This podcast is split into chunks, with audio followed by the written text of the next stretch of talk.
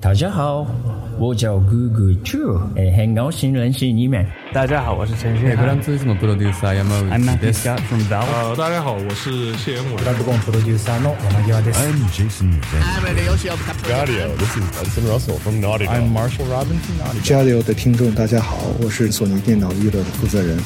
I'm Yusuf from the Xbox team at Microsoft, and you're listening to Gadio。追根溯源，挖掘游戏文化，深入浅出探索业界秘闻，聊游戏也能长知识。欢迎收听机核网加迪 Pro。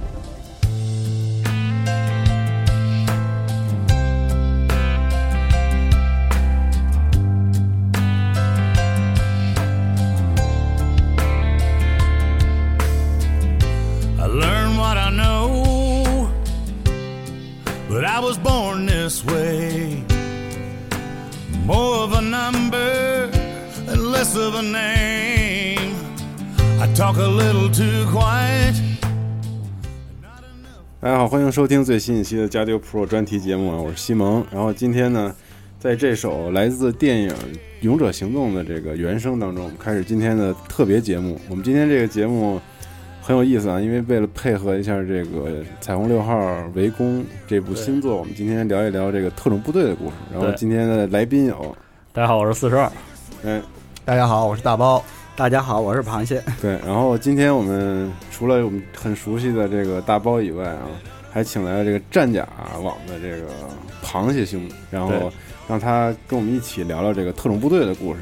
对，对，然后我们想借着这个游戏呢，把这个世界上各大特种部队的有趣的好好说一说，好好说道说道。因为这个虽然是去年这个新王在 E 三上狂说彩虹六号赢了，我操，太牛逼当时看那个当播片儿，对，但实际上吧，有点儿好坏参半这么一个状态。嗯对，但但可能有些人看了四十二的这个评测我当时写的时候也挺纠结的。嗯，但总的来说呢，就是这游戏还是范儿正，范儿正，对，因为毕竟这个玉璧血统症，对血统症，然后再加上自己玉璧这个文艺气质，把这个特种部队至少形象塑造到位了。啊，所以我们就趁着这游戏这个模式，我们来讲一讲这个特种部队，其实挺有意思的。对，那不妨咱们先说说这个特种部队，就是咱先不说游戏，对对对，咱先说说特种部队这个本身它的概念是什么呢？呃，特种部队简单说一下，就是、嗯呃，特种使用特种武器，嗯呃，特种编制，嗯呃，特殊的作战方式，呃，区别于传统正面战场的部队，啊、的一种部部队吧。哎 对就是它它主要就是会执行一些特殊的任务啊，一些非常规的任务，比如说敌后的渗透啊。啊，侦查去那个捕俘，呃，破坏，对呀、破坏，然后包括现在那个现在这不是恐怖主义这个猖獗，嗯他们也是对做做很多反恐行动嘛，啊，人质救援之类这样。对啊，呃救人质啊，人质救对，援，还有斩首行动啊，还有一些，就比如说敌后策反，嗯培呃培养一些其他国家的那个反政府组织，哦，哦，反正就是反政府就是武装训练。就是总之就是最牛逼的人做最牛逼的事儿，嗯啊，就是一个特别精英中的精英，对对，特有故事中的就是 the best of best，啊，这东西就是特适合这个艺术表现，什么嗯游戏、电影、小说，所以这个彩虹六号嘛，彩虹六号其实全名不是叫汤姆克兰西对彩虹六号，对那其实就是汤姆克兰西大神写的这个军事题材小说嗯。改编的，嗯我们比较熟悉的汤姆克兰西的作品之一吧，算对，他那个原著就叫彩虹六号对 Rainbow Six，Rainbow Six，对嗯其实在，在我玩的，反正我玩的很多游戏里啊，我只注意到有有两个系列游戏前面冠以人名，嗯，一个就是西德梅尔的文明，一个就是汤姆克兰西。对，嗯。啊，一比如说汤姆克兰西的细胞分裂、幽灵行动，终嗯。终结战争，对，什么呃什么鹰击长空，对。对对对对对，就是就是。因为因为当时那个呃，育碧把汤姆克兰西的那个所有的小说的版版权。权给签了，嗯，就做了一系列的这个军事题材游戏。对，对，哎，说到这版权，还可以跟大家说一下，不用担心育碧以后不做了，因为嗯汤姆克兰西老爷子虽然去世，对。但是他的所有著作权，包括所有的这些东西的授权，还有公司在运营，嗯，然后这个公司和育碧其实就是长久合作长久合作关关系，所以说估计以后育碧还要出汤姆克兰西嗯因为育碧通过它真的对挣太多挣太多钱，怎么可能放你想分裂细胞什么的，对对对。都都是对。还有还有那个很有名的那电影叫《猎杀红色十月》，对吧？对喜欢军事的估计都看过这个，也是汤姆克兰西。军迷们对汤姆克兰西应该挺熟悉的，因为汤姆克兰西这个人挺神奇的，嗯他其实不能算专业军事人员，但是他的小说的概念确实对现代工就是军事贡献是？有贡献，也有也有一些影响。虽然哦大部分人觉得他有点异想天开，嗯，但有些东西他像是就像很多作家很有前瞻性一样，他是属于在军事领域也挺有前瞻性的一个作家。哦，对你，你比如说他写的这个这个彩虹六号，他就是在里边虚构了一个由呃各个西方国家的最好的特种部队的人员组成了一个、一个全球性质的这么一个国际的特种呃这个特种部队，嗯叫就叫 Rainbow Six，、所以就取 rainbow 七色这种 Rainbow 其实就是代表着五颜六色，对对，各个就是各国家的精英都有。对，没错儿。这个还有它为什么叫为为什么叫 Rainbow Six？为什么为什么是六？对吧？嗯这个也挺有意思的。是就是因为当时美国在呃这个战前，就是一战、二战那会儿，嗯他们他们自己就是定了一弄弄了几个计划。嗯这几个计划呢，一共有五个计划，分别用不同颜色代表。啊，每个计划代表就是就是假设美国跟某个国家开战，嗯那么应该怎么怎么怎么样。应对方式，对，所以然后这几个计划因为不同颜色，就叫 Rainbow 一二三四五。然后哦写小说我咱得加一个不一样的。哎哎，但是呢，就到五就完了，没六。嗯嗯，哎，然后没六汤汤马兰克兰西就他就是写这小说就就好，Rainbow Six，Rainbow Six 六就是六。嗯特有这个普世感觉的一个感觉。对，所以就编出这么一个特种部队所以，所以在围攻里牛逼就牛逼在，他在设定上就允许玩家就是控制全世界各式各样的特种部队嗯共同行动。然后当这个小队中的一员，然后参与整个行动。实际上整个小队就是全世界各地的这个特种部队，啊然后设定上说得通。然后每个特种部队人员都具备着这个每个国家特种部队它本身的一些特质，对是吧？和特点，嗯嗯。那咱们今天其实这个主要啊引入正题，就为了给大家这个聊聊这个各种特种部队的特色。嗯，我们就说从从什么时候说起？让包哥，包哥来说。呃，咱们从那个英国 SES 说起。嗯呃，说到 S S S 呢，它是最老的一支特种部队，嗯也是传没错最有传统的。嗯啊、它的前身呢可以追溯到二战，嗯二战北非战场，一支叫戈德曼，由志愿人员组成的一个特种部队。哦啊、他们开着那个轻型卡车、吉普，呃，在那个北非的沙漠中驰骋。嗯啊、他们的一系列故事也是非常经典，然后有很多影视题材也，我们就不在这儿说了。对，因为 SS 我觉得游戏玩家们特别熟悉啊，对简直是最基本上多出场。对呃 COD 什么 CS 对吧？就是全都有必有的这个，因为它是最老的特种部队。嗯对说到 COD 呢，我觉得有一个人我们非常熟悉啊、嗯就是里面的普队啊、叫林斯呃对普林斯对普林斯，呃，嗯他是有原型的。嗯这个原型人物呢，就是叫那个麦卡利斯，约翰麦卡利斯，他是真正的一个 SS 队员。呃，他参加过那个，包括他参加过 CNC，呃，SSA。呃的纪录片儿呃拍摄他参加过，而且他参加过 SS 最有名的一个行动，就是一九八零年的英国伦敦伊朗大使馆馆事件大使馆啊、他参加过的，哦他亲自参加过的。哦，SS 全称应该叫那个英国特种空勤团是吧？对啊，对对，，Special Air Service 就是嗯特种空勤团。嗯嗯，刚刚那个螃蟹提到那个，呃，就是这个呃，Captain Price，对吧？COD 里那个那个著名的人物，胡子，嗯。对，那个那个大叔，他其实他在他就很有意思，这人非常有意思，他在那个 COD 的两个系列的作品里都出现了他，嗯。就是一个是不是一个人，呃对呃嗯。虽然不形象是差不多，因为差了好多年嘛，一个是 COD 的那个二战系列，一个就是现代战争系列，都有他。嗯然后有人怀疑就是是不是 那个老的一家的人个对一家子是他爷爷什么的。但嗯其实 SS 确实是从二战发轫于二战，嗯所以我估计他这么设计也是有那么一点致敬的这种感觉在里面。嗯对，其实从从二战结束之后呢，SAS 还其实还执行了很多任务，比如说，呃，二战刚结束，然后那个英国好多殖民地就开始开始闹独立，嗯就是要反抗英国殖民统治，比如就是马来西亚，他就要闹独立，然后当时哎就派 SAS 过去镇压这个游击队，那个时候就叫 SAS 吗？还是那时候就叫他两个团，二十一团、二重建十二团二。战后重建的就叫 SAS。对哦重建时就已经叫这名字了。对，英国佬也是，就是二战时候你用着人家的时候就就是有这个，然后二战一结束就把人家解散了，但是后来一打仗 又又又用上人家，然后重新成立又又成立这个，哦，嗯哎，不过他解散呢，他也把他的就是说那个 S 它的传统也传播出去很多。SIS 是很多那个现代特种部队之母嘛，嗯包括它的它在二战中的有比利时分队、法国分队，嗯，都是现代法国特种部队和比利时特种部队的前身。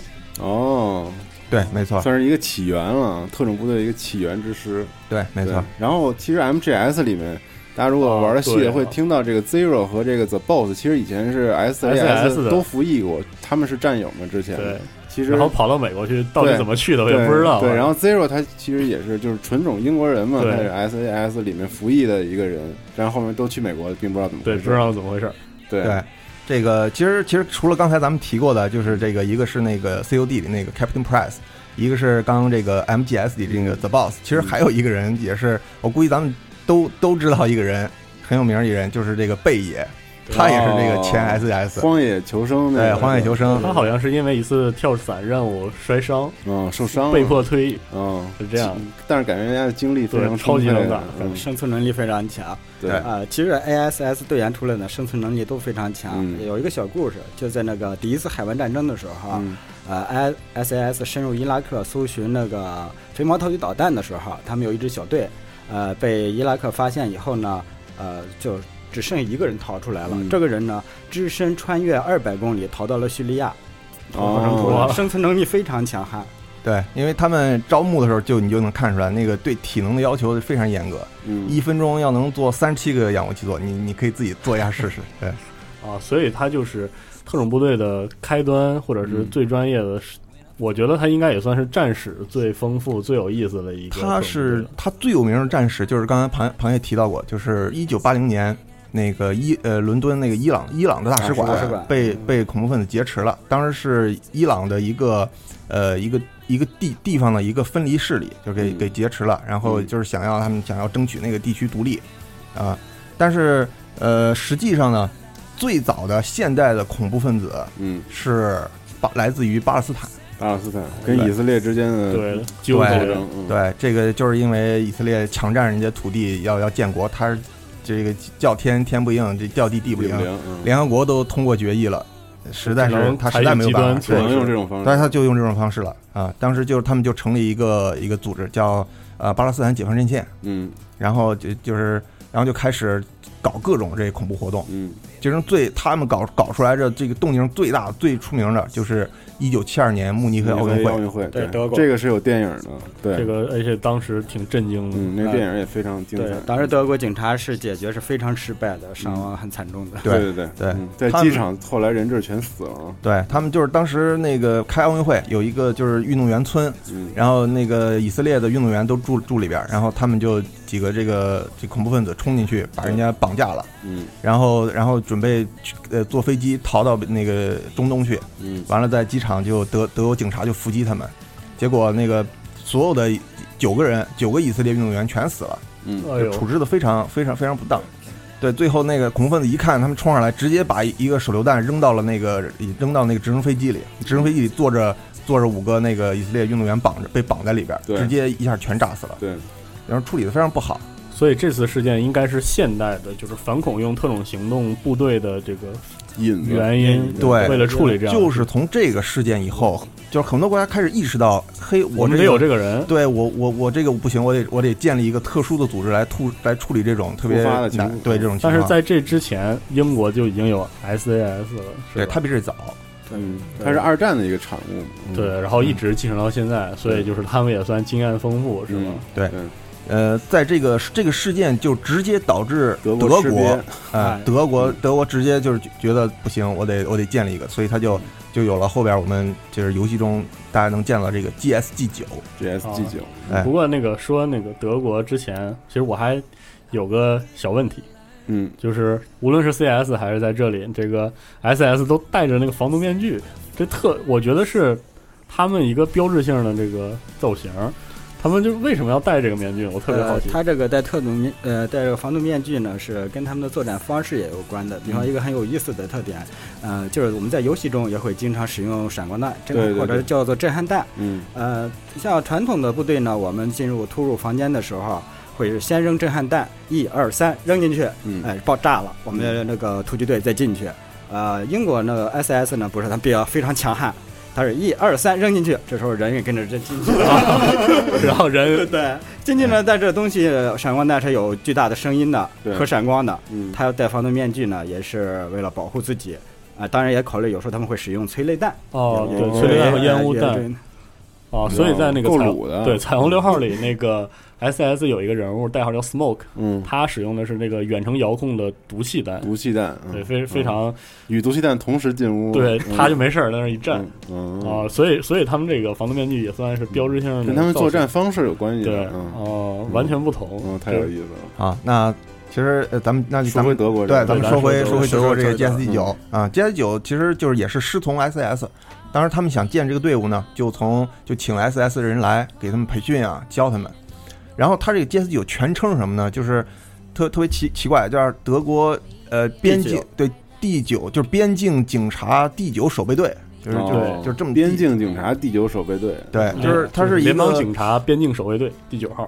对，就是他是他是为什么叫这个名儿？就是因为他们当时德国不是那个二战刚结束嘛，就是呃国内对这个呃纳粹进行在在这反反思，嗯，然后呢他们就。特别怕让国民联想起来说，这个二战时期纳粹建的那个秘密警察、秘密警察什么那个，呃，盖世太保什么的，他哦就不敢说弄一个叫做就是秘密警察这或者特特殊部队、特种部队，不敢叫这个。嗯，所以呢，就当时他们有一个就是边防警察部队，当时有一二三四五六七八八个大队。那好吧，你你就叫你就第九大队，就第九大队吧。对，因为这样他们是军人，呃，不受很多事不受法律限制，包括慕尼黑事件，警察德国警察解决失败，也是因为有一部分原因，他们警察使用武力是受法律限制的。哦，对，是这个原因。哎，对对，部队的就受限制小一些。嗯，对。呃，所以这个我们也能看出来，在这个彩虹六号里，这个人物形象，嗯、就其他的特种部队都是很制式的装备，但是这个就 GSG 九。造型特亲民，牛仔裤特特别奇怪。我第一次看的时候给我吓一跳，我想怎么可能是这个造型啊？但是确实也要凸显它这种本质上是警用编制这样一种感觉在里面。嗯，你知道第一第一次就是看到这个 GS 九这个，我你知道我想到什么？就是那个日本那个动画那个《宫壳机动队》啊，对，那里边那公安公安九课，对，很像这样的感觉。对，而且因为它本身的这个种。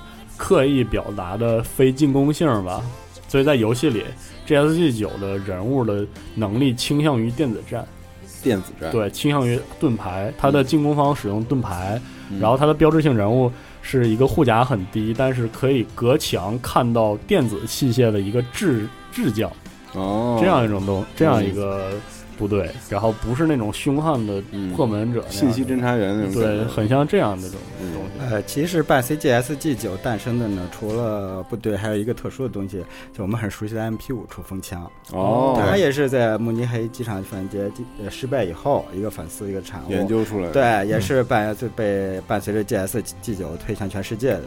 哦，原来如此。哦、小型的这种，所以就是因为 CS 里有这个部队，就是 B 三 B 三幺嘛，三幺 B 三幺三幺嘛，对，嗯。那后来我记得也是因为这支部队就是特种部队的行动和自己的这样一个经验的改良，然后才换成了 MP 七，也是他推动了这个枪械这类枪械型号的一个、嗯、一个变化。嗯，对。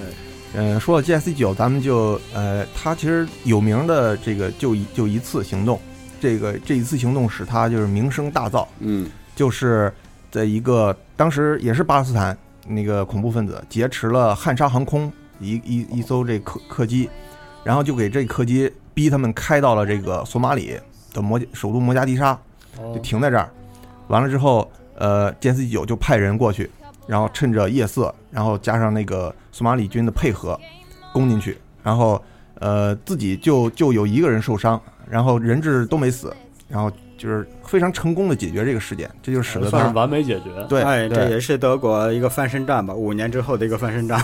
对对，包括在这之后，他就就是还是还是挺出彩的。嗯包括那个美国，他们不是搞那个特警大赛，嗯就是 SWAT 那个 champion 啊，他在在那个比武大赛上，他就是经常经常拿第一，而且都是包揽所有所有奖的那个哦奖项第一。啊所以说，虽然他就是战败国，九一二战战败国这一方面的发展受到一定的限制，但是他特种行动还是就是挺有成绩的。嗯后来居上。We all clapped our hands, some stomped their feet, then returned to our books and magazines. 呃，刚才咱们提到那个呃，就是 GSD 有处理的在那个索马里那个在摩加迪沙处理那劫机事件，嗯那我估计大家都会联想到另外一起非常著名的这个、哦这个事件，就是黑鹰坠落。嗯，哦它也是就是正好也是发发生在在这个摩加摩加迪沙对对对。黑鹰坠落呢，就涉及到一个美国非常有名的部队，就是三角洲部队，也叫对德尔塔。嗯嗯，其实其实美军的这个特种部队特别的复杂，就是你听你你像咱们普通人会听说过很多的名字，什么三角洲啊，什么绿色布雷帽啊，海豹啊，嗯，对吧？一堆啊、今天咱们就给他对游骑兵啊，嗯。今天咱们就都给他捋一捋，嗯。就是让大家搞清楚这嗯。这这他们到底是个什么关系。这黑鹰坠落那电影里面，好像我们就乱七八糟乱七八糟各方势力各方这个。对，黑鹰坠落的确是有好几支部队参加的，它嗯。主要是就是三角洲和游骑兵。嗯。嗯。啊，实际美国的特种部队是非常多的，它几乎每个军种都有自己的特种部队。对。哎，所以他又成立一个叫做联合特种作战司令部，嗯来管理所有的特种部队。哦，有一个中央管理中心的头儿哦对，没错，这个里头他就下辖呃第一梯队、第二梯队、第三梯队这么三个梯队，就是第就是越越就是梯队越小，就是越牛逼。比如比如说第一梯队包括什么呢？包括这个三角洲，包括这个海豹六队，对吧？那嗯第二梯队包括就是普通的海豹突击队，比如说绿色贝雷帽，包括这个，他们是第二梯队。哎，梯队还有包括这海豹六和这个海豹还不一样，不一样，不一样，对哎，包括还包括陆战队的特种部队，然后空军有也有一些自己的特部队，嗯比较有特色的，也救援队啊或者气象作战分队啊这些。气象作战对对。如此复杂。如此复杂，呃，还还有陆军还有一个专门的一个幺六零幺六零航空团，嗯。专门负责开开直升飞机运运他们的。哦，但是他们是陆军，呃，他们归陆军管，陆运这是全输特种部队呃不是引入，他们这是全世界最牛师最牛逼的直升机部队。是吗？对就是靠开直升机。对他们叫 Night Stalker 吧，就是暗暗夜行者。暗夜行哎对者各种气象条件下都能飞 那我们分开掰扯，就一个一个掰扯着说，有点 有点没跟上，对吧？？很多很多。好，那咱们咱们一个一个来，那就先讲陆军的，嗯哦先讲美国陆军的。呃，美国陆军呢，呃，就是三角洲吧，我们还是接着黑鹰坠落啊讲。可以可以，对对那就对从咱们从从牛逼的往不牛逼的讲，好吧？啊那就先先先来三角洲三角洲啊。三角洲呢，其实就是它是脱胎于呃绿色贝雷帽，呃，也不是能这么说。呃，哦三角洲它是单独的，它叫做我们管它叫 D 队。嗯 D 队 Delta Force，呃，对，它是呃跟贝雷帽呢是曾经是竞争关系。贝雷帽成了，哦呃，很多人说三角洲以前叫蓝光，其实不是，嗯。蓝光是贝雷帽它里面成立的另一支呃部队，跟那个三角洲竞争的。嗯。啊，当然哦。后来他们竞争失败被解散了。哦，哎对。还挺残酷的，感觉，嗯哎，三角洲第一个作战行动的时候，大家很比较很多人清楚的，就是他们在那个德黑兰大使馆，嗯。对。啊、去打解救人质事件。鹰当然这个是鹰爪伊朗的呃那个对。对鹰爪行动，鹰爪行动，在这次行动中呢，他们呃曾经为这次行动研制了一个很有意思的武器，叫响尾蛇冲锋枪。嗯，它是可以单手射击，用于锁降的时候，一手抓绳子，一手拿枪打。哦。啊，我们签到特种部队嘛，有一个特种武器。哦，哦，原来是这样。对他们这包括各个国家的特种部队都是这样，他们有有这样的权利，就是可以跟去定制一些自己特殊要用的武器，嗯，呃，其他人是买不到的。啊，其实这么说，战术射击的算是鼻祖，就是就是三角洲特种部队。嗯，我们一直在玩这个玩那个游戏，啊，最开，始对九九八年了，对对跟星际一个时代的。对就是玩这个。我买的第一个游戏《三角洲特种部队》，就是这个是吧当时网吧里练的不亦乐乎。但是我我觉得这个部队，美国官方对他的概念挺奇怪的，是吗？他呃，官方对他的态度一直是很暧昧的啊，不承认它存在的啊，所有的文件中现在都不承认他不承认菜，不但是但是又就绝对否认它存在也不是吗？对对，他能暴露出来的行动大多数都是失败的，成功 都但是呢成功都不说是吧？对对对成功了什么完全没概念。你比如比如说那个伊伊朗的鹰爪行动，对吧？嗯解救那个伊朗大使馆人质，比如说那黑鹰坠落，这都是咱们知道的，都不都是失。败。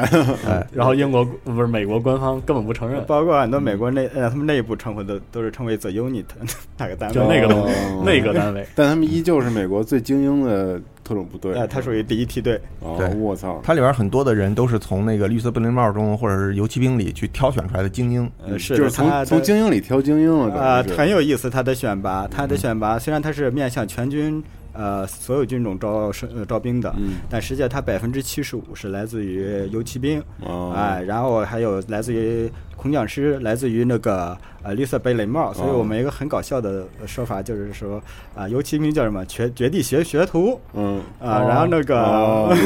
那些是大师，对，到师绿色贝雷帽的绝地武士，绝地武士。啊，到了那个呃 Delta 就是绝地大师。对对。对哦，是这样。嗯。哎，那我我其实有点好奇，因为我作为玩家比较熟悉 Ranger，就是游骑兵，但是呃，我据我了解，我觉得 Ranger 已经算是陆军的特殊编制了。他他，但是他不是特种部队是吗？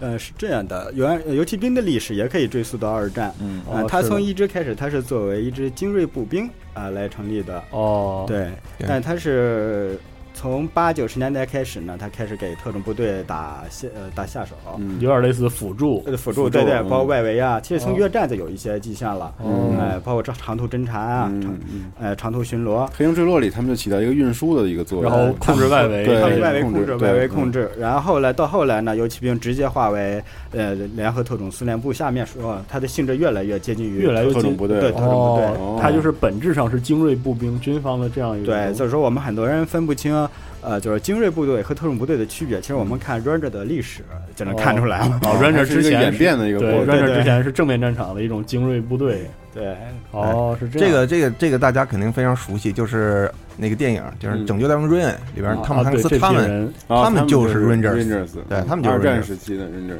对，所以因为他们就是最苦最难的战斗都派给他们打，对，他们他们的口号叫那个 Rangers lead the Lead the way way 嘛，立的位，对对对。对，因为我看过纪录片，Rangers 的选拔已经非常非常艰苦，非常艰苦，非常这个难。嗯，但是但是你 Ranger 他，你比如说现在现役的这个游骑兵就有五五六五六千人吧，嗯，你想五六千人的规模，那不可能保证人人是精英，对，但是对吧？Delta 就对选出来一定个个顶个都是最对对，牛逼的。你要加入陆军的特种部队，一定要拿到 Ranger 的技能章的。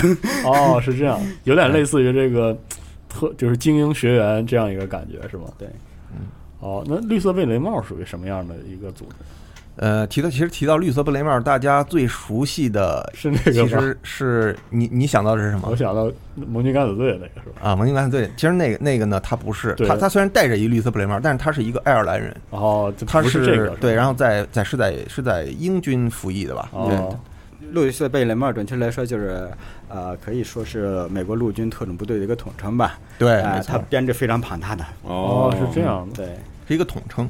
哦，所以所以就是说到这个绿色贝雷帽，就指好多好多各式各样的特种部队是吧？就是其实就是最有名的，大家其实最最应该有印象的绿色贝雷帽是谁呢？是那个兰博，就是那个第一滴血对对对史泰龙，哦是他他是绿色贝雷帽。对对对，在越战中这个可以。哎，他当时就是去在越战，就是在绿色贝雷帽部队服役，然后在在越战做敌后一些一些工，然后战斗，嗯然后完了以后回国就不太适应国内生活，嗯才有了《滴滴血》这个电影，剧情也。能看出来它已经是精锐了。嗯，对，没错。其实越战中跟那个绿色贝雷帽同样有名的还有一支部队，就是美国的海豹特种部队。啊，哦，没海豹突击队是吗？对，我刚才我记得那个第一梯队里，除了陆军的这个，还有另外一个就是海豹六队。不不，那个陆军是呃 Rangers，然后这个三角洲，三角洲。然后绿色贝雷帽。嗯，这个海豹呢是海海军军的。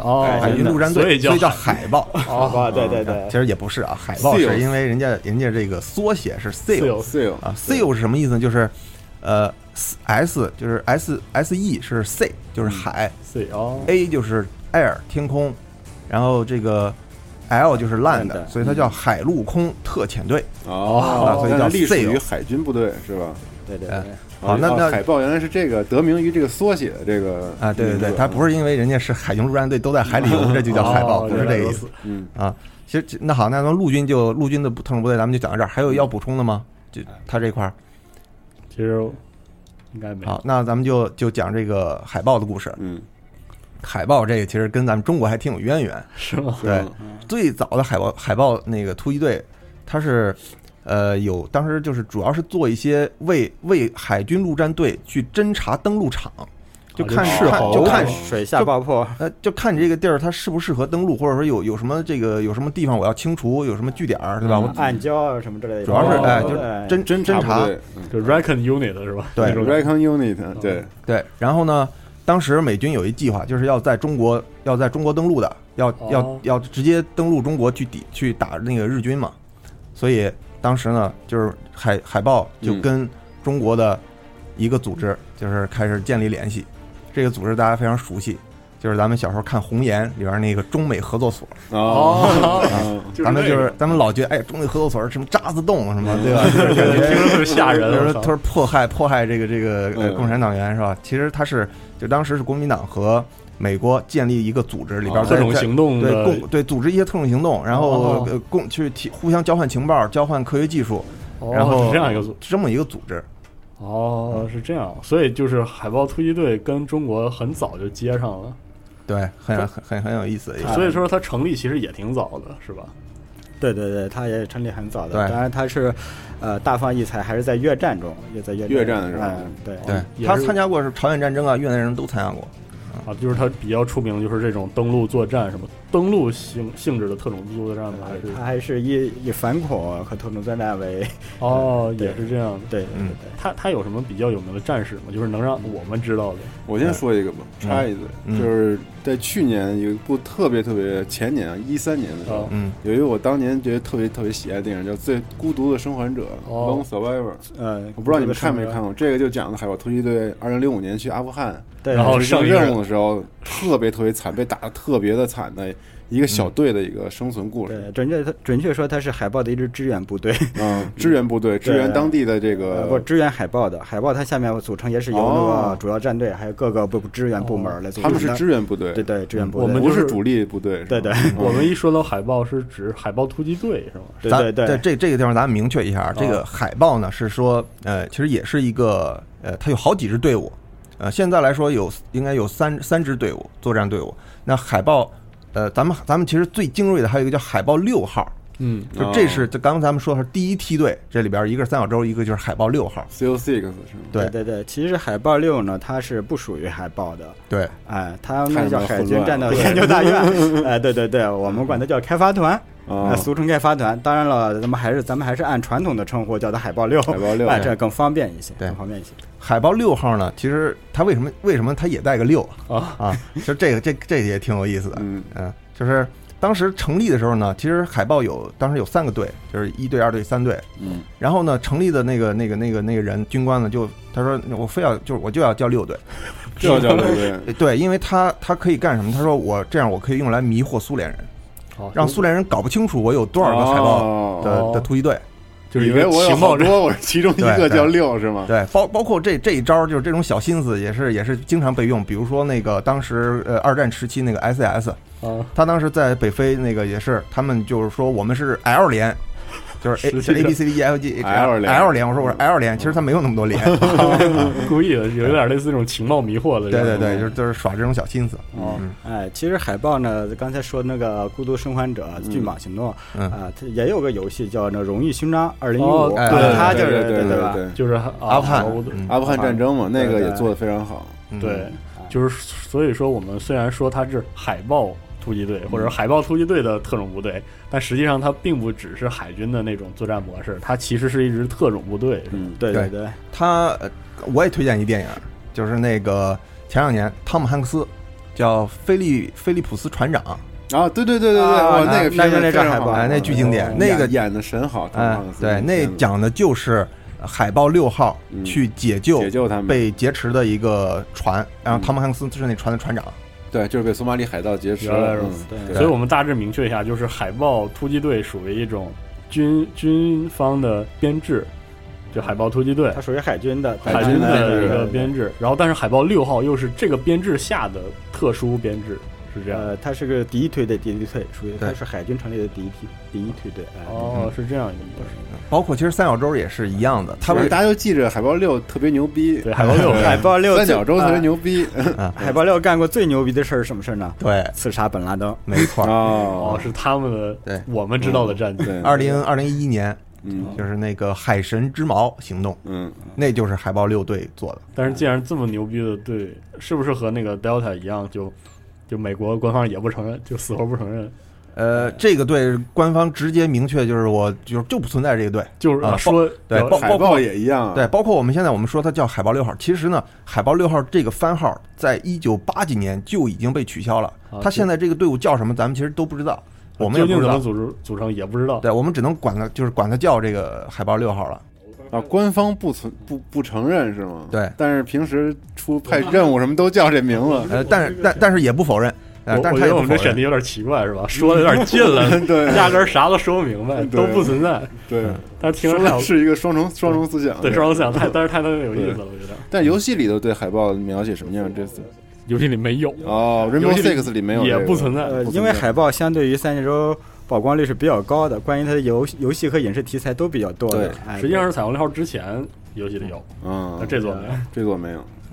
对，因为这座啊，对我们没说到，嗯。这座出场的是 SWAT，FBI SWAT，、哦，SWAT，嗯。对，就是没有美国别的特种部队，其实有点遗憾，嗯，因为可能给我们的感觉是 Delta 和这个海豹部队给大众的概念有点类似军队，那他就是他就是是不是不是不是，我不是说这个，就有点类似正面战场或者是正面下打打仗的那种对对对，军队没错。然后我觉得彩虹六号还是把这个范围缩得更小，一然后类似于定警察，对，一定要有点这种反恐的警察部队，因为这个围攻的那个游戏舞台挺小的，就是一个攻防，嗯所以他才选那个 SWAT。那哦 SWAT 有什么奥奥妙吗？其中嗯，先说说它这个名吧，对吧？就是咱们老叫 SWAT，SWAT 它到底是什么意思，对吧？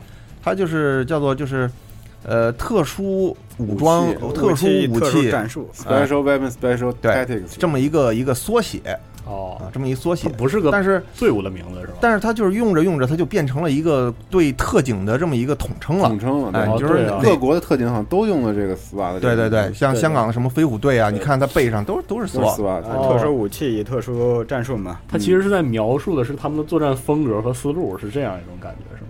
对对对，就说 SWAT 呢，应该是最有名，应该是洛杉矶 SWAT，啊，哦它是美国特种警察的祖师爷吧，哦这样一种哎。哎，说到这儿，其实这个 SWOT 这个这个这东西也也挺复杂的。像美国呢，它是呃有一个联邦的这个 FBI，联邦 FBI 呢底下有一 SWOT，处理这种就是国家级别的这种这种事件。但是呢，每个州每个地方上呢，还自己警察局里呢还会建一个这个这个 SWAT，他处就处理当地的。所以游戏当中是 FBI SWAT，所以他要这么写。哎对你一定要标出来。因为美国的它很特殊，它几乎所有的执法力量都有自己的行动部门。对对对，不光是各个州的警察局，哦什么什么这个什么交通部、能源部，这个什么各式各样教育部，呃，什么呃再比如咱们电影里、美剧里经常出现的什么 DEA，就是什么就毒品反毒品的那个啊缉毒啊，还有什么 ATF，什么那个就是枪械什么管理的那个，哦都有对对，他们都有自己的武装。哎，包括 FBI，他们除了 SWAT，他们还有一支部呃部门叫 HRT 啊，HRT 对对对，是 Hostage Rescue Team，哦，专门专门解救人质的。人质拯救嘛。人质拯救哦，就是因为现在很多那个反恐恐怖事件是跟伴随着人质事件的，呃，过去是，现在哦现在现在他们还是专职反恐了，专职哦反，恐变成了一个专职反恐的队伍。对对对，搞这就可以解释为什么游戏里这个 FBI SWAT 是这样一个形象，因为他们更接近于 FBI 探员，而不是这个，因为因为之前还有还有游戏叫做 PD 小组，就是叫 SWAT，然后出到四就没有没有后文了，哦挺尴尬的啊。完了，我还看了一个就是关于 SWAT 的一个一个事儿啊，就是说它这个不是叫 SWAT 吗？嗯，叫那个现现在这个全名是 Special Weapon and Tactics。对然后他说这个原名其实是 Special We- Weapon Attack Attack Attack Team Team，它后面是哦是 Team。team，然啊后后来又后来因为这个名字过于暴力，然后所以后来改改成 Special 成了一个 Weapon 说法。and Tactics。对，嗯其实还是挺，其实我觉得听到现在应该挺乱。我们大致捋一下美国的这个，对对，现在我们重新梳理一下，重新说一下这个，我我嗯。本人都有点乱了。嗯。嗯，首先就是陆军，对，陆军下辖的是他们的三角洲游游骑兵嗯、绿色贝雷帽、三角洲，嗯。对，然后是海军自己的海豹，海豹六，海豹、海海豹、海豹和海豹六，然后陆战队的马斯克，哎，还有空军的 PJ，他们的特种部队非常多哦。其实就是他们觉得自己就是有得有这么一波人去做点特殊的事儿，嗯，所以都有。你呃，但是他们会一般行动会怎么样呢？行动会说，哎，这抽一部分人，那抽一部分人，联合起来组一个叫做特遣队，什么 Task Force，比如像 COD 当中的对对对 TF 幺四幺，对 TF 幺四幺啊这个。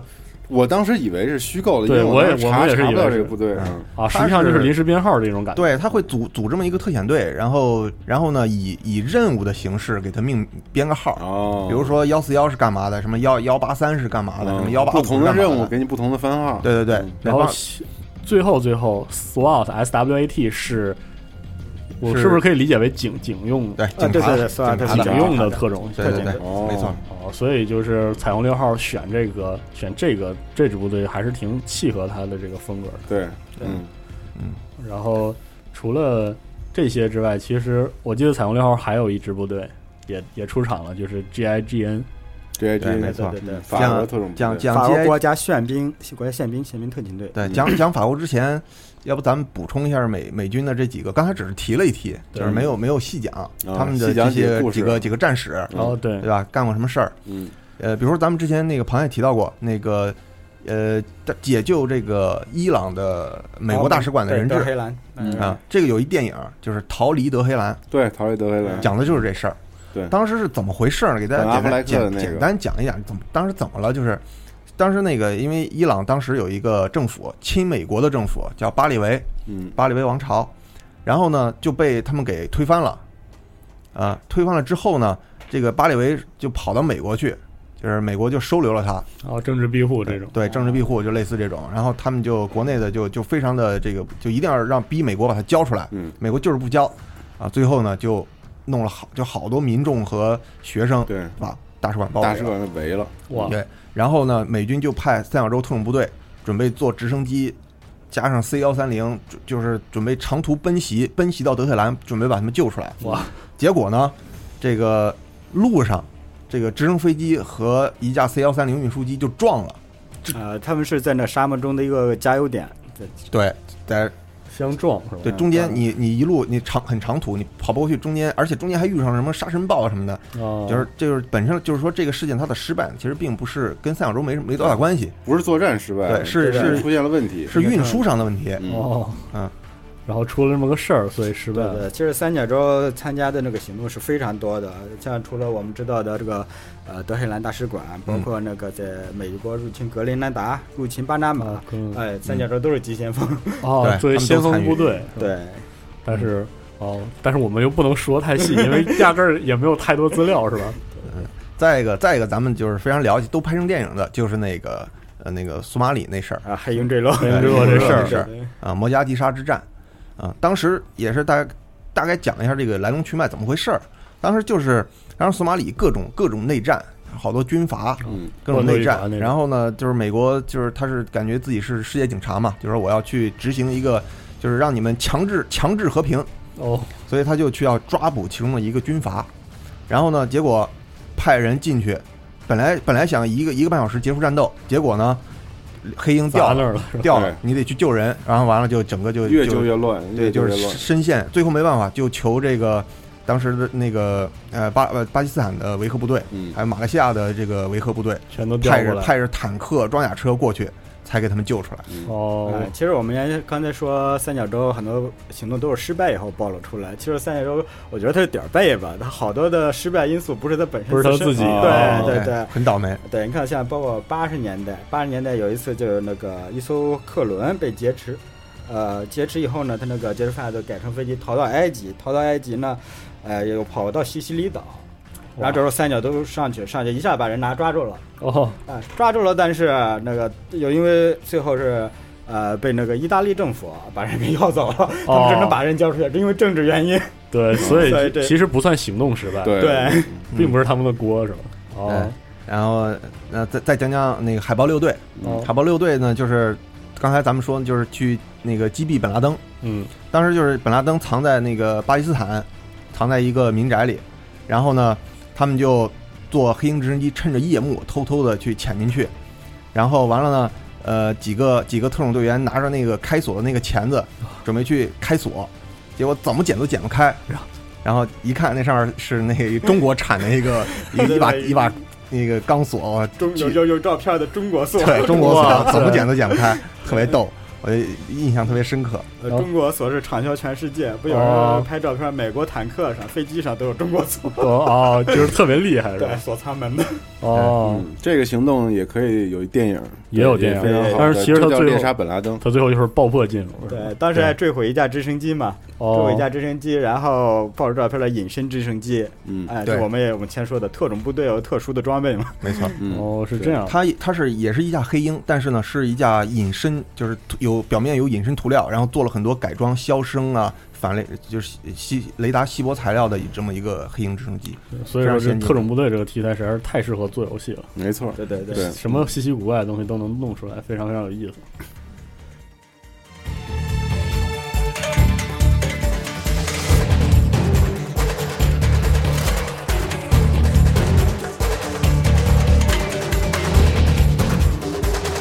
好，呃，刚才其实讲了挺多西方的国家特种部队，还剩最后还有最后一个国家的，就是法国的，G I G N。嗯，对，这个咱们也也简单提一下。他这个从他这个名字就能看出来，他也算是对，叫国家宪兵，宪宪兵特勤，对，宪兵特勤队。嗯，就是他还是这个陆军系统呃，属于，军队的，属于对属于军队的哦。哎对，他其实他的成功战例好像就不太多，就就一个，而而且还拍成电影了。呃，非常经典，非常经典，就是那个九四年，九四年法航被劫持事件的，嗯对。对，哎，叫拍了个电影叫《突击》，啊、对那里边儿那里边儿给我印象最深的就是他们那个当时也是他们也是一个法航的客机被劫持，然后呢，那个 GIGN 的一个一个尖兵冲进去，冲进去之后一进去就连挨了好几枪，连挨了两枪 AK，还有一个手榴弹，对，然后一一枪打在他的那个防防弹面罩上，哦，对，然后完了躺在地上以后还挨了一颗手雷，完了这人还没死，没事没死，对，还没死，受了重伤，但是没死。这次成呃行动非常成功嗯啊，就就整个解救过程中无一死亡，无一死亡。哦，所以就是彩虹六号中 G I G 那个重甲，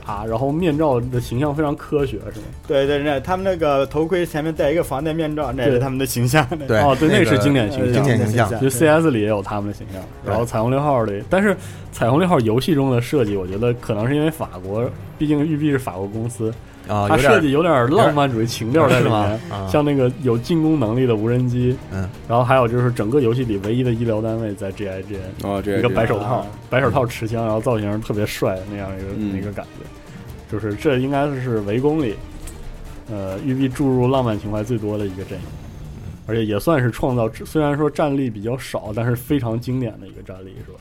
嗯。对，这这个战力整个在特种作战史上也是非常经典的。包括这种，就是因为因为实际上这种就是反截击这个任务是很难的，因为哦机舱里比较狭，这空间狭狭窄对，然后人又多，不好哦不好处理。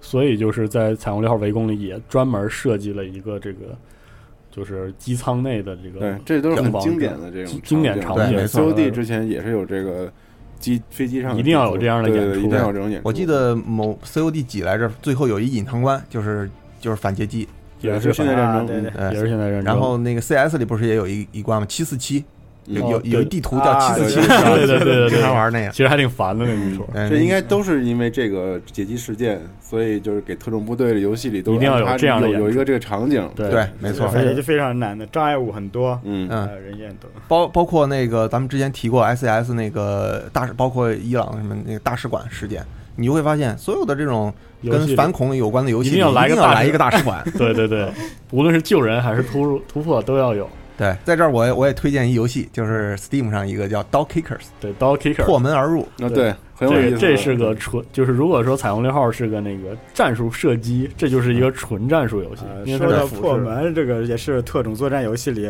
最最好玩的一个。对对西门这个一个就标志很多人把这个当成一个标志，就特种部队就是踢门的这这种游戏，对，要把门打开，要进去。其实特种部队破门手段很多的。哦哎，我们在照片上经常看有那个拿那个霰弹枪嗯。啊对然后毒头是弹打门锁，对然后啊，那当然只限于挂锁啊，嗯。或者是传统的门锁嗯。啊，还有一些其他更科技的手段，比方说那个爆炸。嗯。爆炸物，哎，我们也可以看在电影中看到拿那个定向爆炸，定向爆炸，嗯。水压弹，哎，嗯。拿个炸弹整个弄瓶水装门上，嗯。哦，哎水压炸弹，对对对，然后还有就是液压液压设备，嗯，哎，还有的更暴力些的，门上可能装个铁链，拿车拉，哦，哎然后 嗯对做门锤啊，这些东西都要用，是吧？对对对，哎对破门锤也是很经典的，包括我们看那个香港飞虎队，经常背着个大锤子，对哦对对对对，或者撞门锤，撞嗯，门锤。但实际上这些手段基本上在中国都不太好用。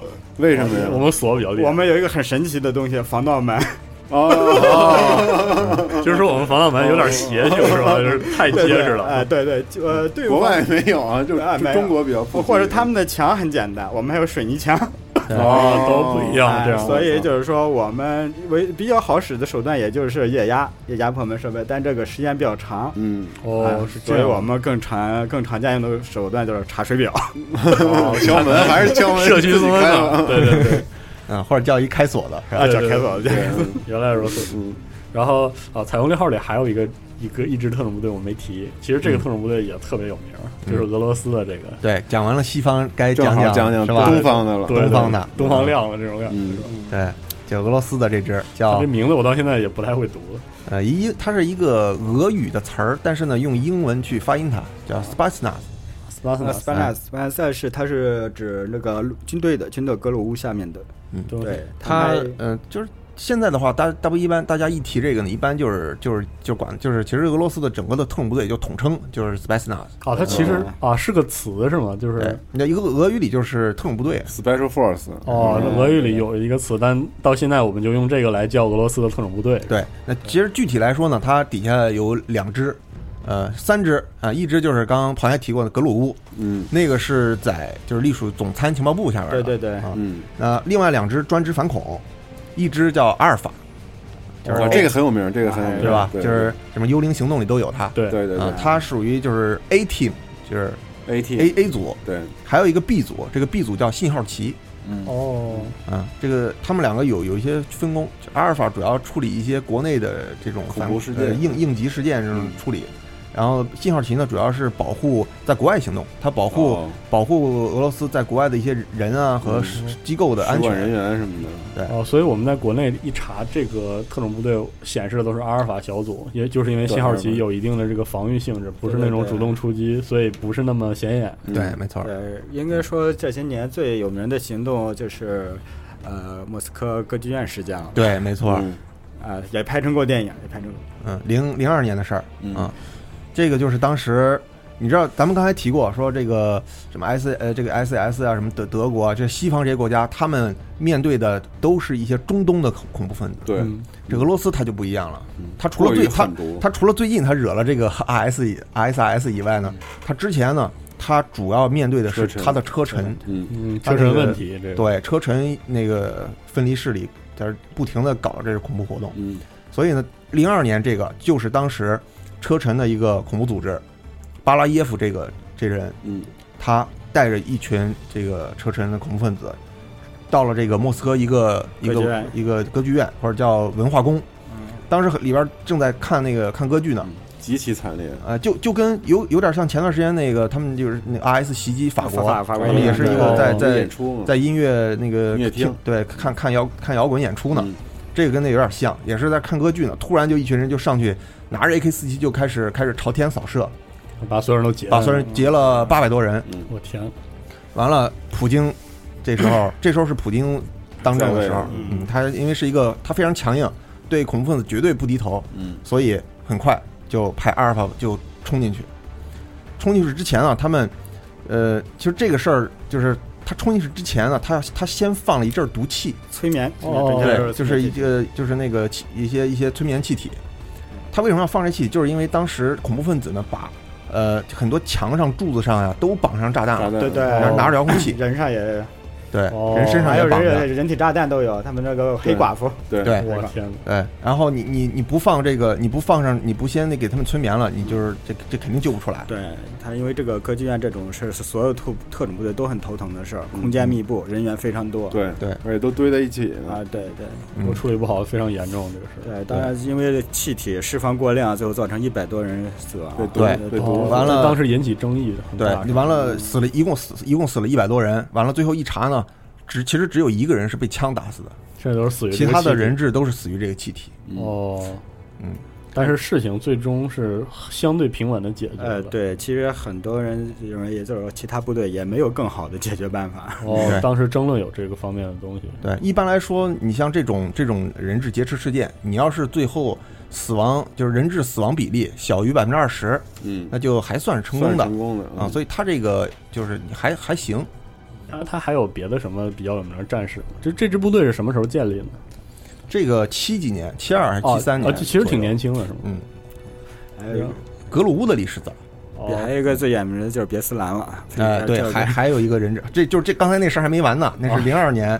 然后呢，当时他们劫持的人质，就是为了要求俄罗斯从车臣首府撤撤军，撤军，从格罗兹尼撤军，但是是不是就没就他们就就没没没有答应这要求嘛？然后紧接着零四年又搞了一次，哎呦，在在这个呃就学校那次吗？对叫别斯兰，嗯在在那个那是一个学校，对，那个太惨了，那那太惨了。嗯对，然后在那儿那次更严重，绑了一千两百多人，而且还有还有儿童。因为是学校大，部分都是学生，嗯，当时当时他们在一个开学典礼，就是那学就是学生还有包括学生家长、老师都在所以绑完了以后就是一千两百多人，绑了那么绑了好多好多人，最后最后没办法就最后就是谁因为谁都不让，就直接就打起来了，打 各种打，交火了，各种交火，完了死了三百多人。呃，对，对，巨惨烈，呃，也有一种说法是因为有部分学生家长自己拿着枪冲进去开火打起来，最后没办法动手了，都没准备好就就擦枪走火，哦，对。极其慌乱一个结，打成混战了。对。我天呐！对，但是当时恐怖行动对这次恐怖行动的这个制止，就是特种部队本身行动算勉强算成功是吧？嗯勉强算事儿解决了。这个这个不能算成功，不能算成功大家都就称它为俄罗斯的九幺幺。太混乱，然后太惨烈了，是吧？对对对对，包括特种部队也很惨的，有的特种部队队队员为了挡那个替学生挡子弹，哎，很多枪都有的。嗯，哦，就非常惨烈的一个一个结果。对，其实也算是比较年轻的一个阿尔法小组，算比较年轻的一个小队。嗯，但我我自己听说了一些故事，比如说他们在经历这个苏联到俄罗斯动荡的时候，对对对对，他们好像授权过需需要他们去那个去把这个挟持叶利钦，对，没错。有这样的，就是其实你你其实就是你不太听说过一些西方的特种部队说参参与到政治政治里边儿，对。哎，但是阿尔法这个它就就不一样。呃，你比如说就是当就是你刚刚提过的，呃，当年呃就是俄罗斯不是就是苏联解体以后，俄罗斯就是他倾向西方，他想要嗯全面亲亲欧亲美，但是呢，结果最后发现这还是被被人耍了。最后呢，就是呃叶利钦和国会闹翻了。闹翻了。然后国会就派阿尔法特种部队去进攻克里姆林宫，嗯，要抓这个叶利钦，但是呢，阿尔法抗命了竟然抗命了。哦，对，因为好像提到过，就是本来这阿尔法小队刚刚成立的时候，还是比较有成绩、比较有成果的一个小队。当时阿尔法最早期的成员就是来全部来自于克格勃，哦，就非常精英的一支部，队。普京原来就是克格勃的哦啊，然后就后来越来越多设置到这个政治世界里，其实他们也有自己的这个苦衷。他们有一，他们其实就是因为呃，就是素质比较高，有自己的一些政见，有自己的一些哦对时局的看法，就比较不一样的一支对，不是一个不是仅仅是杀人机器，哦，啊是这样的，这个是挺不一样的一个一个组织。哦包括他们除了除了除了反恐和这个参参与这个政治这个冲突以外，他们还出还出国打过仗。啊，就是像正规军一样杀出去这样。对。呃，就是比较阿富汗，就是入侵阿富汗嘛。对，哦，入侵阿富汗的时候，对，这这是攻入总统府，其中那个包括基比阿明就是啊信号旗。对，哦，信号旗。直接空降到那个阿富汗那个总统阿明的那个首府那个总统府里，哦，所以啊迅速解决战斗。所以在游戏里，这支部队就和其他所有部队全都不一样。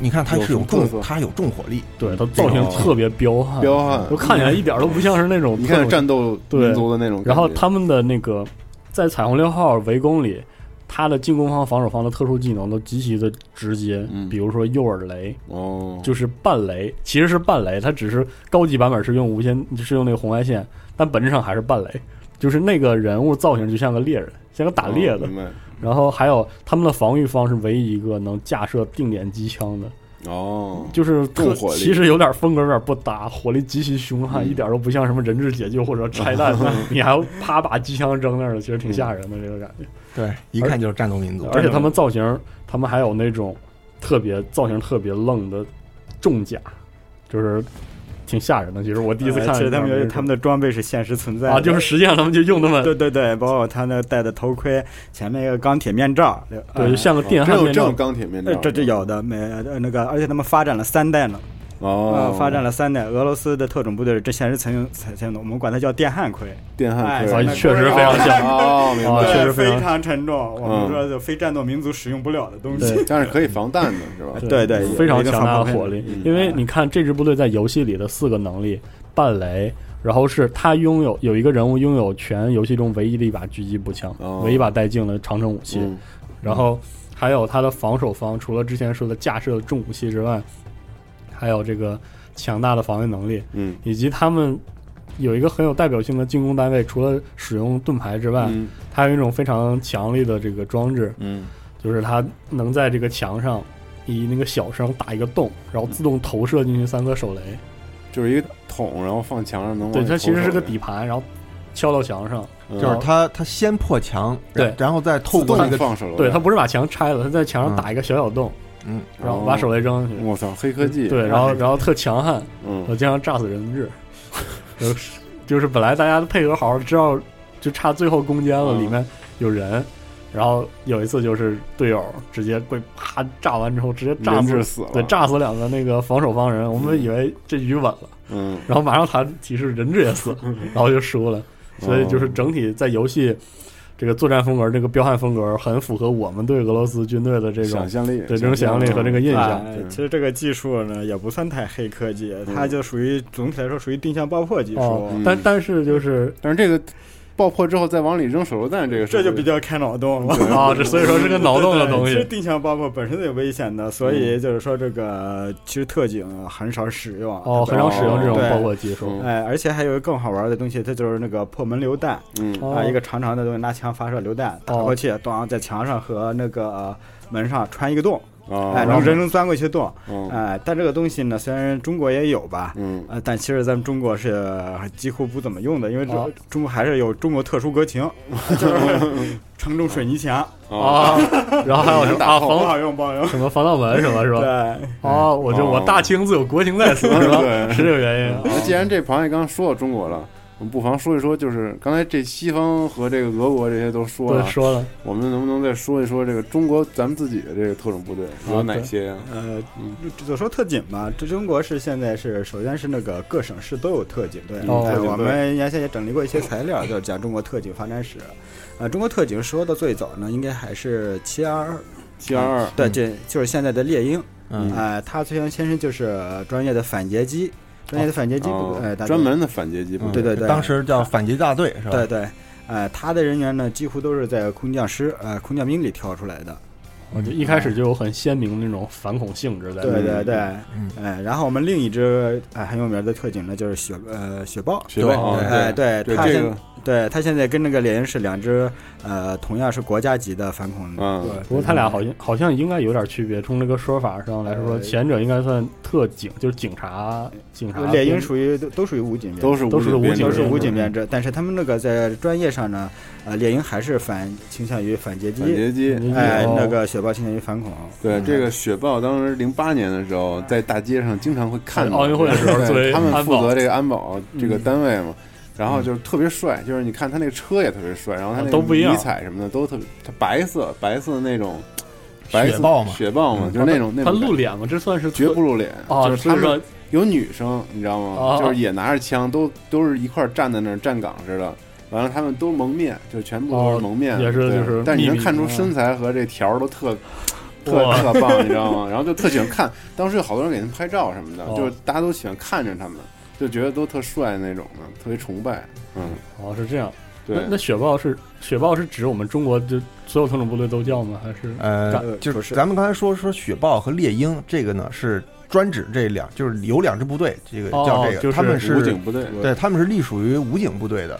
啊哎，然后我们各省市公安也有自己的特警，嗯对，就是还然后各大军区也有自己的特种部队。哦，这样各大军区就有点类似这个那就是军队编制的，对，那那就是是属于属于军队的了。哦，而且各各大兵种也有，哦，就是各式各样的是吧？海军、陆军、空军都有。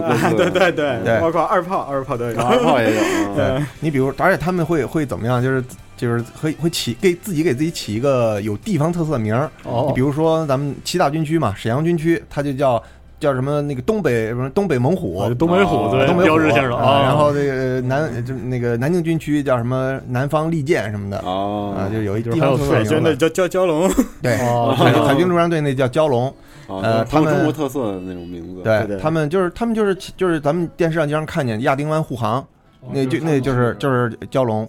哦，就是嗯虽然我们谈不上特了解，也没什么资料好说的，但是确实存在，而且名字听着也挺帅的，这样。对，确实挺帅，见过，就是有幸见过这个。我见过时候觉得印象特别深。印象太深了，当时。嗯，行，那我们哎，我们最后再再聊点这个，就特种行动里这个泛泛的比较有意思的一些东西。啊，一些小知识。对，比如说那个玩过围攻，大家印象最深的其实不是这个玩法，是里面乱七八糟的小东西，特别太有意思了，对。特别多。就比如说里面这个震撼弹之类的东西，嗯，它这个是有什么说道吗？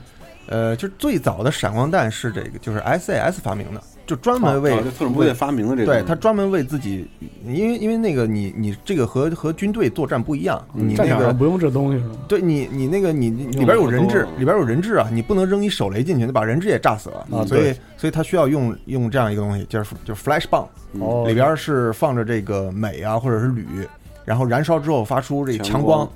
啊，强生。暂时致盲，对，把它给震晕或者致盲，嗯，哦，是这样的一个。这样一个东西。哦，其实里面还有什么那个防爆盾，其实也都防弹呃防弹盾牌，对，其实标志性的这个防弹盾牌里面那个。除了一般的那个防弹盾牌，其实大家需要蹲着走、蹲着进来，然后拿着手枪之外，就是法国 GIGN 挺不一样，它的那个盾牌折叠的，就它站起来也能用，哦因为它多出来一块儿，哦就一站起来自动啪落下来一块儿，掉下来一块儿对，把脚护上。嗯就这这算是实际育碧根据现实制作吗？呃，实际上现在这个折叠盾牌是有的，但是并没有像游戏中那么方便啊对 对，我因为沉是吗？对，沉，而且携带也不是很方便。嗯，哎，大多数防弹盾牌呢可能是金属做的，甚至需要底下装一轮子来推着哦的往前就特别对沉，重型防弹盾牌。嗯，哎，轻型的可能的防弹级别很低了。哦，哎是这样。当然了，俄罗斯还还是战斗民族厉害，俄罗斯有那重型防弹盾牌，自己人推，一个人扛着走的。哦，可以扛下来，对对对，扛得动是吗？哦对，而且上面装四个大手电，非常亮。哦，是那种震慑。对。啊，怪不得在游戏里持那个盾牌的进攻单位只有那个德国和俄罗斯有啊，对，啊，还有法国，嗯。就是只有这些来有，而且俄罗斯的那个也非常强，作战风格非常强悍。嗯。嗯。但里面把盾一横就掏枪射击这么灵活，实际上不太出来这个不太科学，是吧？对，你看游戏中很多游戏中，比如说那个破门而入或者 CS 里，你啊。一旦拿了防弹盾牌，你就只能用手枪了。对对对。对，啊，就是也算是一方面是来源于这个实际，但是呢，一方面还那个还算是有点自己演绎对对对，啊，所以就是在那个游戏里，FBI FBI 里有个进攻方，就是里面的一个女性人物，她会用一种就是 啊，我现在说出来我也觉得有点黑科技，这种定点榴弹，就是嗯它发射到墙体之后，第一次爆破击穿墙体。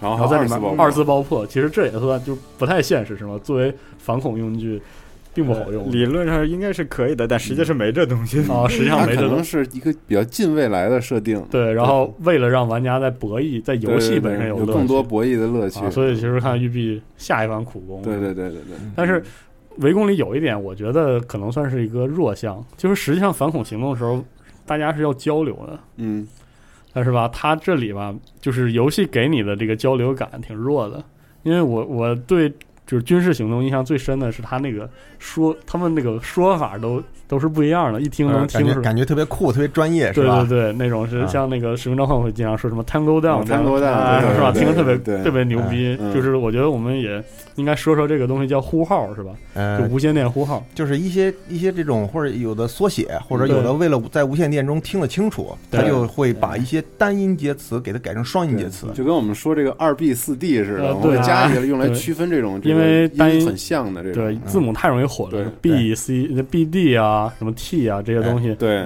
你你比如说刚刚那个咱们说的那个那个 Tango Down，Tango Down 的意思就是 target down，对对那个 target 它就是它它用 T 用 T 来这个代替 target 就首字母嘛，但是 T 呢，因为是一个单音节字母，是一单字母对，所以它就要用一个词来代替它。嗯，要不然的话就是无线电可能它断一下，这 T 这么短，就嗯根本就没有过来。对对，对嗯，呃，所以他就用 Tango 这个来来代替。对。Tango 就是 T 的这个这个代替嗯。它其实它这里面其实也含着一些他们本土美国人可能有一些嗯对文化的这个奇怪的介词，因为有些他们自己的发挥也有可对对能是他们觉得这样念，然后有点约定一种约定俗成，约有很多定俗成的俚语哎。这种东西有有很多很多。COD 里面经常听到 We are Oscar Mike，对这其实就是 Oscar We are on the move，他把对这个两词 M M 对 O 和 M，对，对然后因为那个 O 就是 Oscar，，其实无线电呼文最直接、最简单的那个模式就是一个字母对应一个词，对然后这样听起来比较比较这个利索。比如说我们比较有名的 A B C 就是 Alpha Bravo Charlie，对。对，然后是 On the Mic 就用 O M 来代替，但 O M 就是 Oscar，O 是 Oscar Mike Oscar，M 是 Mike，对，其实就是听起来挺牛逼的。对你比如说那个 COD 里那个 Captain Price，嗯。他的呼号就是 Bravo Six，嗯就是 B 四单位。对。啊，不是 B 六单位。对，哦，这样就是听着很酷，对，听着很酷。啊还有还有很多这种缩缩写语嗯，比如 ASAP、ASAP 对 ASAP，对啊，对就是这个其实日常就是美美国人常日常生活日常也也看用这不是这说呼号了，对对，就不能叫呼号，对 A A S A P 就是 as soon as possible，就是你就是立即马上。马上到。再一个常用，比如说 E T A，是吧？E T A five minutes，意思就是呃 estimate to arrive，就是预计五分钟后到达的意思。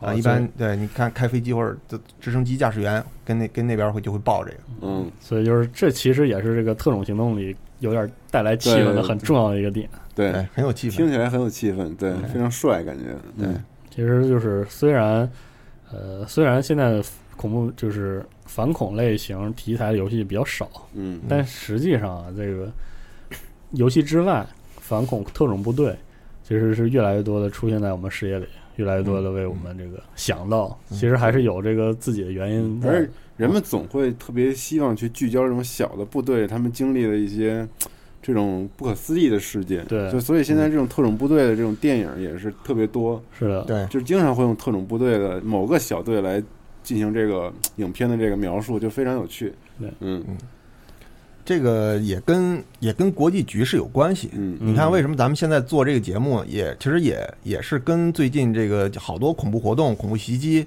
也有一定关系，对吧？嗯就是这个就是这个世界，它就是越变越变越乱，给大家一种这样的一种一种印象。